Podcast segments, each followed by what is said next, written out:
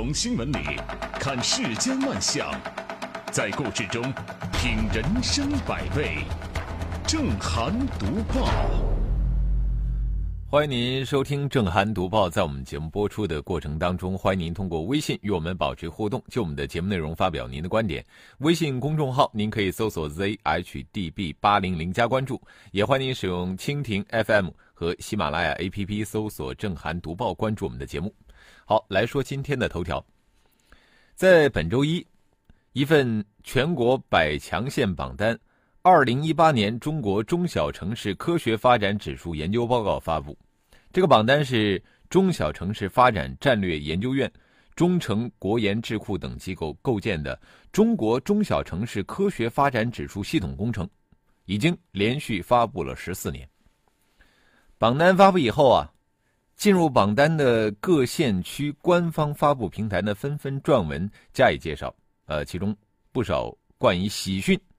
但是啊，也有落榜生表达了不满。你比如说，东台市就在本周二通过他们的官方新媒体平台“东台发布”对这份百强榜进行揭批，对这个评选程序和评选结果表达了抗议。这地方政府官方亲自上阵对一份榜单，而且据东台发布表示，他们已经连续对了六年。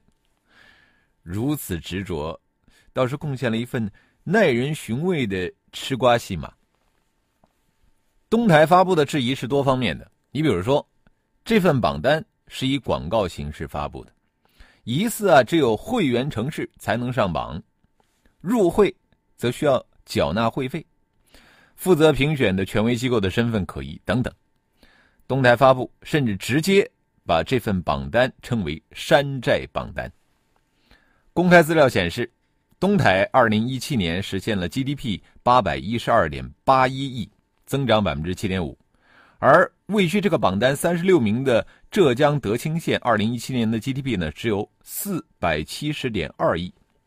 位于四十名的河南新郑，二零一七年 GDP 又高达六百五十一点一亿。第四十二名的江西南昌呢则更高，是七百八十二亿。也就是说，这份百强县榜单看似。好像不是以 GDP 为唯一考量指标的，但是东台作为咱们江苏省的直直管县级市啊，它不至于进不了这个榜单呢。因为毕竟排在这个榜单评价体系首位的是经济发展水平指数、经济发展质量指数。那么，即便算上其他评价体系，如什么社会进步、环境友好、城乡融合、政府效率，如此看来，东台深渊也是有底气的。不过呢，有观点也认为，说东台市的有关部门似乎没有必要为一份榜单大动肝火，毕竟它也不会对东台的经济和社会发展带来多少实际负面影响。但是入选者的欣喜与落选者的拆台，确实啊，构成了一幅有趣的景象。有经济学家曾经表示，这个地域竞争啊，是中国经济增长的重要驱动力。诸如百强县榜单呢，其实就成了检验成效的最直观的一个形式。虽然说不必对这类评比入戏太深，但是既然有市场需求，自然就会有人来做这门生意。被评选者在竞争，评选者也在竞争。在一个竞争充分的市场啊，评选机构的公信力和自身利益其实是绑定的。如果说为了短期利益胡搞，就会损害它的长期利益。评选机构呢可以有自己的利益，但必须取之有道，不能够使评选沦为一门花钱买奖状的游戏。毕竟啊，这地方政府拿出来的也都是白白花花的银子啊。有鉴于此呢，面对质疑，发布这份百强榜的评选机构应该出面回应，而不应该视若不见。那比这个评选机构的身份来头更重要的是评分体系是否科学，评选的过程是否。阳光透明，由郑涵创作并演播的长篇小说《闪回》已经在蜻蜓 FM 上线，欢迎登录蜻蜓 FM，搜索“闪回”，关注收听。现在啊，即便是经济很强的、治安环境很好的地方，啊，狗患治理其实都很弱。昨天。宁波高新公安的一则警情通报引发了广泛的关注。通报显示，犯罪嫌疑人王某某因邻居陈某家养的狗经常的狂吠，影响了他的睡眠，多次交涉未果，心存怨恨，就在十月十号的下午，持刀进入陈某家中，捅向了陈某及其丈夫、女儿、母亲四人，导致三人死亡，一人受伤。这养狗引发纠纷。已经成了一个让舆论疲劳的话题啊！我们读报已经说过很多次了。不过这次案件有三个人死掉了，啊，这算得上是近两年来因狗引发惨案当中最恶性的冲突了。他也再次刷新了认知底线，从邻里纠纷到恶性杀人，因为养狗纠纷带来的后果，完全可能失控到让人错愕吃惊的地步。这个养狗冲突扩大化呀，很大的原因在于，有一些狗主人呢，他并没有尽到维护公共秩序的基本义务。当然呢，我们也应该看到，不规范养狗未必全部都是素质问题。呃，现在你看，我们各个城市都出台了养犬的管理规定，这些管理规定啊，非常的具体也非常明确，但是现实却很骨感。为什么？因为缺乏有效的执行，就是一就是一个养犬条例放在那儿，没有人执行。本案的通报中，警方也提到了双方均未曾向有关部门反映和报警。联系到各类养狗冲突的案例，说明啊，就是报警并非是很多受到狗患影响的当事人的一个必要选项或者首要选项，因为即便是当事人报警了，警方呢，也大多是做。邻里矛盾进行调解啊，很少给予实质性的处罚。政府方面如果说严肃治理狗患，还会有前一阵子什么一烟井毒狗的大讨论吗？啊，爱狗人士提升养狗过程当中的道德自觉，靠舆论游说难免收效甚微。因此啊，规范养狗首先还是得让这个养狗条例硬起来啊，让人们对。公权救济机制啊，建立信心，把冲突呢纳入到良性的框架下来解决，只有这样啊，才能够避免类似悲剧的发生。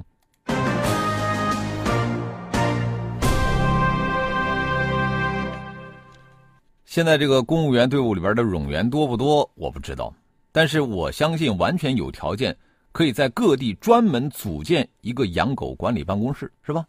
就是他们来负责这个狗牌的发放，给狗注射狂犬疫苗，以及对无牌狗的处置，啊，用查酒驾的这个严肃的态度，来查无证养狗，就管不好养狗这件事儿吗？我不相信，啊，非不能也，实不为也。我继续说的这个新闻呢，还是和狗有关。在十月十号晚上呢，有一个叫山兔的小饼干的网友在微博发帖。说自家养的狗被链子绞住了大腿，呃，向杭州余杭消防大队求助。这个接线员多次声明：“我们只救人，不救猫狗。”呃，并挂断电话。于是啊，引发这个网友不满，他在网上发帖质疑说：“消防无作为。”对此呢，应急管理部消防局回应说。消防员依据国家法律承担重大灾害事故和其他以抢救人员生命为主的应急救援工作。基层消防队在不影响正常执行战备的情况下，也会参与社会救助。应急救援资源有限，解救小动物这种困难并不能百分之百的满足。网友山兔的小饼干要求消防队救他们家的狗，他的理由是什么呢？消防队是政府用纳税人的钱养的啊，而且别家消防队救猫救狗义不容辞。嗯，呃，意思就是说，你这余杭消防大队为什么不救我家的狗啊？啊，确实啊，有些地方呢曾经出现过消防队啊救援受困猫狗的先例。你比方说，在今年二月份啊，西安呢就出现了这个消防队啊救助困在湖中心冰面一个宠物狗的事儿。但是当时啊，也受到了很多网友的质疑，说你消防队员救人那是必须的，但是你冒着生命危险去救狗，到底该不该呀？消防队可不可以去救援宠物？我觉得这个问题咱们还是得回到公共利益的逻辑上来讨论，是吧？为了救猫救狗，在这样的一个非紧急事件当中，如果说是占用警力，必然会造成警力的浪费。你比方说，在美国啊，消防队即便是救火，他都不会偏离公共利益的原则。有一次呢，在美国的田纳西州欧比扬郡郊的一家这个居民家中啊失火，消防队赶到现场之后呢，他们没救。啊，他们就眼睁睁的看着这个大火把这个房子烧成灰烬。后来啊，这个市长出面解释说，因为这户居民他们没有缴纳七十五美元的消防费，消防队见火不救，并无不当。这个消防队员的薪酬、消防器材每一分钱都来自纳税人，而且呢，消防资源的使用必须符合纳税人利益。如此划分纳税和未纳税的界限，或许太没有人情味了。但是我们却不能不承认，其对纳税人利益的坚守上是认真的，是讲规则的。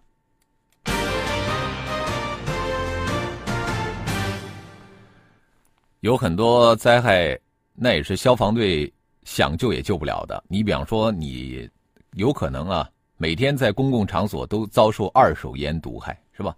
你像这种灾害，消防队干着急哈，咱咱们控烟控了这么多年啊，结果还是很让人失望。不过呢，我觉得我们应该向北京学习。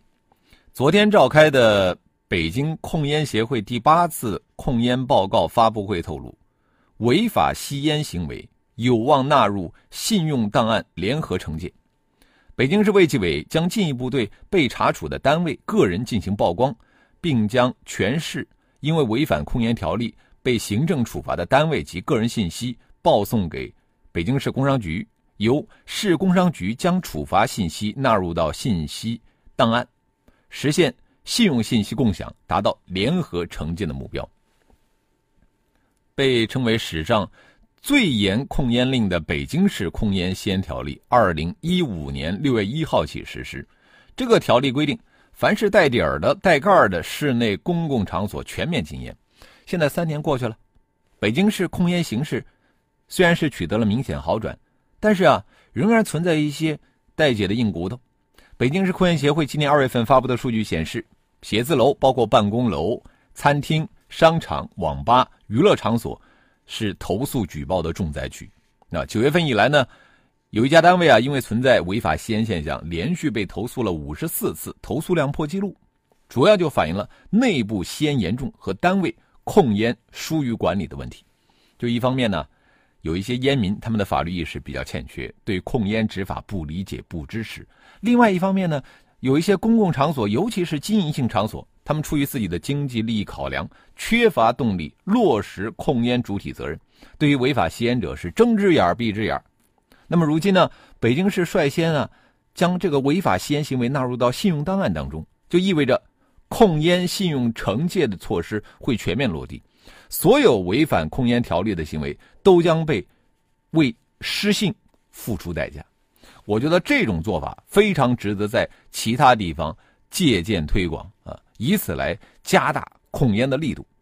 好，接下来一小段广告，广告之后马上回来。有一种评论叫做态度，有一种评论。叫做真相，有一种评论叫做追问，有一种评论叫做反思。工作日八点，欢迎收听正涵读报。好，欢迎回来，这里是正在直播的正涵读报。呃，接着我们来看一看微信平台啊，著名。他说：“想起了大学排行榜，除了清华北大，其他谁都不服谁。当年就有人民大学的学生将榜单的发布者告上法庭的新闻。咱们中国什么都喜欢排个名，问题是啊，有些东西真的是无法排名的。嗯，呃，沙鸥，他说花钱评的，没什么权威性，那有什么好愤怒的？呵呵一笑得了。嗯，那个萌二说，虽然有些偏激，但是能够理解。”别说狗叫，平时下班回家休息的时候，楼上叮叮当当的响，我都觉得难受。如果说邻居之间能够相互理解一下就好了。不逢杀人者太冲动，明明几块纯黑巧克力就能够解决的事儿，非得搞成这样。李日新他说：“所以啊，人在处理人际关系的时候不能太强硬，觉得别人都应该让着自己，否则有一定的可能遭遇杀身之祸。”厚德载福说：“最近几年有一个很大的变化，就是人行道上的狗粪多了，一不小心就会踩到狗粪。养狗的人应该好好的管管了。”闭上眼睛看世界说：“我楼下的邻居养了两条狗，每次有人走过就是一通狂吠。”经常吓到经过的老人和孩子，跟他们说了也没什么用，只能忍着。啊，但愿啊，这个找物业或者说是找这个相关的这个居委会出面来，呃，调解一下，看能不能对他有所这个束缚啊。呃，流年逝水，他说我家的狗原先也是特别爱叫，呃，邻居嫌吵，我就带他去做了声带去除术，狗是受了点罪。但实在没有别的办法，现在矛盾解决了，狗还能继续留在我身边，啊，这个特别好，就是要互相体谅，是吧？呃，木子李说双方呢都有责任。说实话，把人当有人把狗当成人看，但不把其他人当人看，缺乏公民的意识和起码的尊重，这应该是导致案件发生的原因。确实如此，嗯，呃，垫脚石。他说：“看似是一桩小事，却酿成大祸，一定有深层次的原因。行凶者是一个普通的正常人，这正是可怕的地方。个人很理解他讨厌狗吠的感受，当然不理解其行凶的行为。近年来，因狗酿成的血案日渐增多，希望政府部门有所作为。”这说出了很多人的心声啊。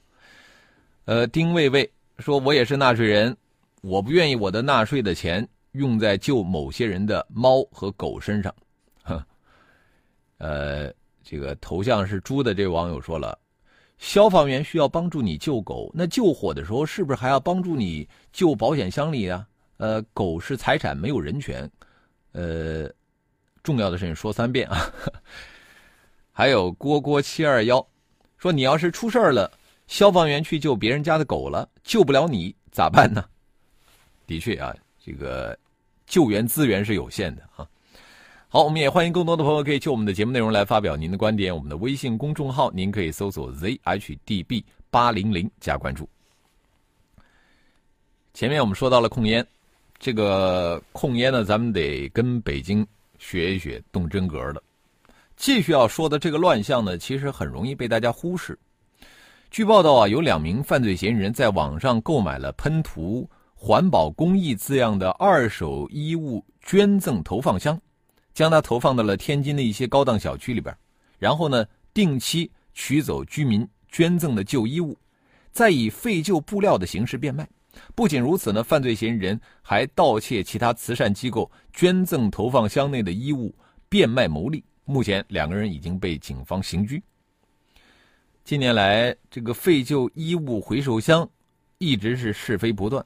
呃，就如媒体曾曝光的，有些城市的这个废旧衣物回收箱被走街串巷收垃圾的小贩承包了，导致呢旧衣物直接流向了二手市场或者是焚烧炉。一些废旧衣物回收公司呢没有相关的资质，却从事着废旧衣物的回收。有不少废旧衣物回收公司打着公益旗号，却并没有将这个废旧衣物啊用于公益事业，谋取不当得利。这些乱象的存在啊，就是导致了出现了接下来的怪事说有一个老人，他逛这个服装展销会的时候，买到了自己曾经捐赠出去的二手衣物。那么在我们刚才说的这个案件当中呢，不法分子利用假的捐衣箱行骗，正是废旧衣物回收乱象的一角啊。这也是废旧衣物回收乱象的一个新变种。在这些案件当中，不法分子之所以能够得逞，有多种原因。啊，你比方说，网上现在有不少商家公开售卖二手衣物捐赠投放箱，他卖的时候他也不管你有没有资质，哎，有商家坦言，来购买投放箱的人不少都是把它用来行骗的。这些网上卖二手衣物捐赠箱的商家，其实已经成了不法分子的帮凶。另外呢，不法分子大摇大摆的把这个捐衣箱放在大街或者小区里边行骗，物业公司啊或者相关的管理部门对此呢也负有这个审核把关不严的责任。废旧衣物回收啊，本来是出于资源化、无害化、减量化的目标啊，你说这好好的一个公益项目，但是却被一些不法分子给玩坏了啊，这其实是对社会资源和爱心资源的双重浪费，严重的透支了社会的爱心。咱们呢不能让这个不法分子打着爱心公益之名行骗。废旧衣物回收箱装的应该是爱心人士的爱心，是慈善组织的热心和善心，而不能是不法分子的贪婪之心和祸心。所以说啊，咱们的相关部门呢一定要加强执法和监管，不能让旧衣回收行业偏离了它的公益正轨。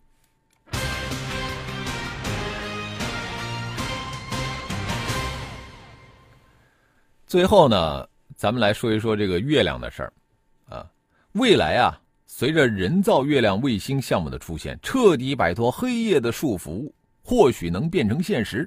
近日呢，成都航天科工微电子系统研究院有限公司董事长武春风在接受记者采访的时候表示，说人造月亮的创意目前技术上已经成熟，预计到二零二零年。人造月亮将从四川西昌卫星发射中心升空，照亮夜空。他介绍说，如今的这个月亮的亮度啊，不足以满足夜晚的照明。那么，人造月亮产生的亮度呢，是现在这个月亮亮度的八倍。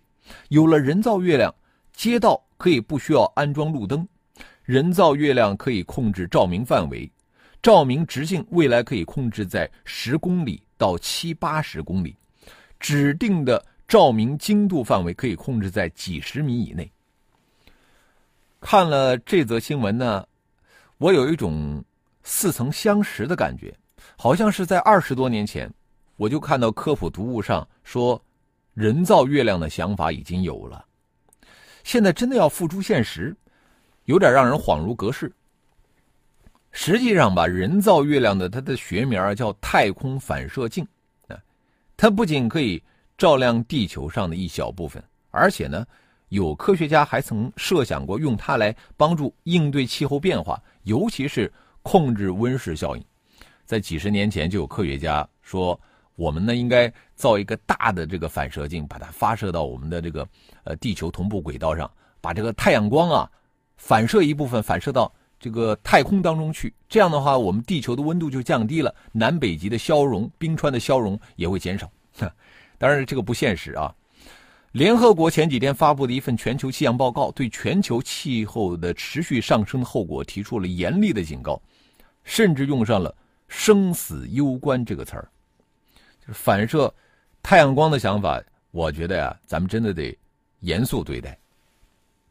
任何科学发明的背后呢，都伴随着对现实的关照以及人文的关怀。相对来说啊。制造人造月亮用来照明的创意，到底是要解决哪些紧迫的人类议题？说实话啊，我到现在还没想明白。上个世纪，这个前苏联的科学家啊，曾经做过这个人造月亮的试验项目。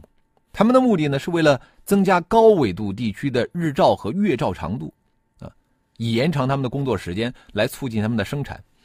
在一九九三年的二月四号，啊，名为。Z 纳米亚的一个卫星反射镜在地球轨道上进行了首次尝试。据当时的报道啊，它射出的光束亮度呢，有月球亮度的两到三倍。它照射的面积大概在二点五英里宽。但是地面上的观察者报告，他们只能看见一道类似恒星的明亮脉冲。这个项目啊，后来因为技术原因啊，主要是因为它耗费太多资金，就被放弃了。常言道啊，日出而作，日落而息。假如人造月亮只是为了增加工时，我想没有多少人愿意它上天啊。您说说，谁愿意二十四小时加班啊？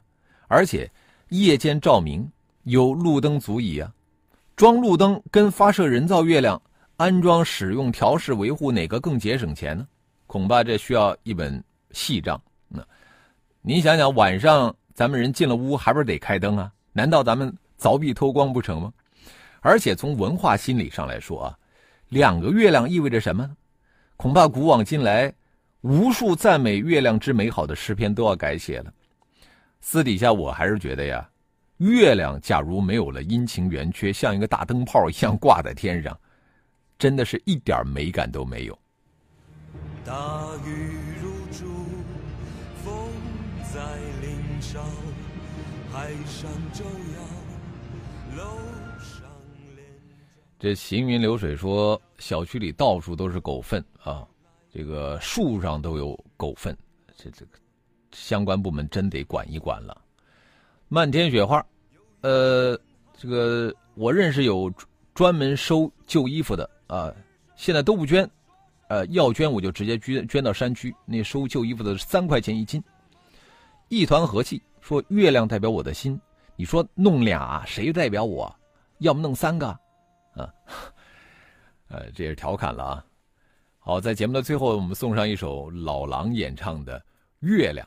呃，感谢您的收听和参与，更多的交流，请搜索微信公众号 zhdb 八零零加关注，也欢迎您使用喜马拉雅和蜻蜓 FM APP 搜索“正涵读报”，关注我们的节目。